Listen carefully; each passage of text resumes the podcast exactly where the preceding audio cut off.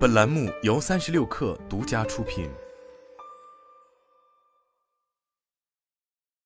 本文来自界面新闻。十月二十七日，第三方市场机构 Canalys 发布了二零二二年第三季度中国大陆智能手机市场报告。报告显示，三季度中国大陆智能手机出货量达七千万台，相比二季度有所改善，但市场仍在低位徘徊，同比下跌百分之十一。其中，vivo 出货一千四百一十万台，位居第一；OPPO 出货达一千两百一十万台，上升至第二。由于新品发布不足，荣耀下滑至市场第三，出货一千两百万台；苹果以一千一百三十万台的出货量位居第四，小米出货九百万台排名第五。相比去年同期，苹果是中国大陆市场唯一增长的厂商，而荣米、OV 都有百分之二十左右的下滑，OPPO 同比下滑幅度达百分之二十七。Canalys 分析师朱家涛表示，中国大陆智能手机市场将在二零二三年持平于二零二二年或出现小幅回升，但仍然显著低于二零二一年和疫情前的水平，